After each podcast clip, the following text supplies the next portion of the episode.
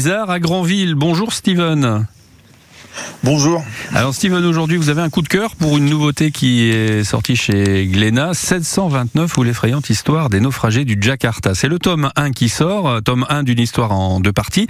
Et nous voici partis sur l'un des vaisseaux de la compagnie néerlandaise des Indes orientales, 17e siècle. On quitte le port d'Amsterdam, direction, direction l'archipel indonésien. Et ce sera pas un voyage de tourpeau si j'en crois le titre. Hein non, c'est ça, pas un voyage de tourpeau. Alors d'abord, c'est déjà un superbe objet. Je dois avouer que le coup de cœur déjà est pour le pour le visuel. On a une magnifique euh, grand format, couverture toilée, avec un relief qui imite les dorures des, anciens livres. Donc déjà euh, absolument magnifique. Et puis dedans, même si le style graphique diverge un petit peu de la couverture, on est quand même d'une qualité incroyable. C'est le dessin, il est signé Timothée Montaigne. Et donc effectivement, il nous embarque à bord de, du Jakarta, là, ce navire marchand qui est le, le fleuron de des Indes néerlandaises, euh, mais aussi un enfer flottant puisque les conditions de vie à bord sont absolument dramatiques. Donc euh, on découvre très très bien documenté, on découvre euh, bah, la vie de ces, ces forçats de la mer hein, qui sont exploités dans les pires conditions pour offrir un maximum de profit à la puissante compagnie néerlandaise.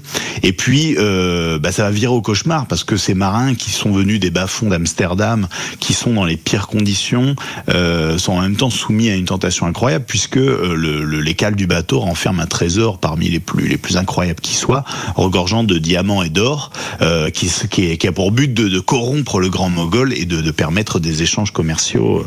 Et donc, bah, tout, toute cette traversée va virer au cauchemar. On est à la fois dans une grande épopée maritime, dans euh, un récit inspiré de faits réels, ça donne beaucoup de profondeur et d'intensité au récit, et puis en même temps dans un espèce de huis clos à bord de, de ce navire, un espèce de thriller là, huis clos, qui se joue entre une galerie de portraits incroyable. Donc c'est mené euh, tambour battant par, euh, par Xavier Doris le scénariste. Et donc ça va virer au cauchemar, tempête, mutinerie, euh, meurtre à bord.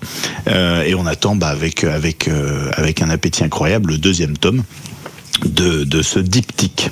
Voilà, tome 2. Euh, dans, dans ce genre de série, par expérience, quand on annonce deux tomes, peut-être qu'on en voit fleurir un troisième ou un quatrième dans le dans l'avenir, non?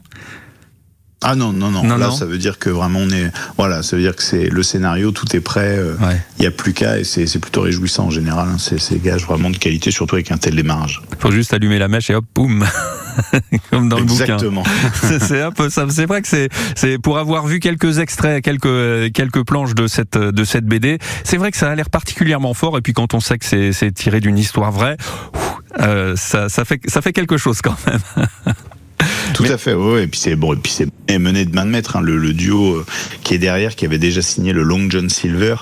Euh, enfin, c'est vraiment vraiment un travail super bien documenté, un vrai travail de qualité. Et comme vous le disiez, c'est un, un, bel objet. Hein, rien que la couverture vaut le détour. Merci beaucoup, Steven, de la librairie Bulle Bizarre à Granville. Je rappelle donc votre coup de cœur du jour, 1629 ou l'effrayante histoire des naufragés du Jakarta. C'est le tome 1.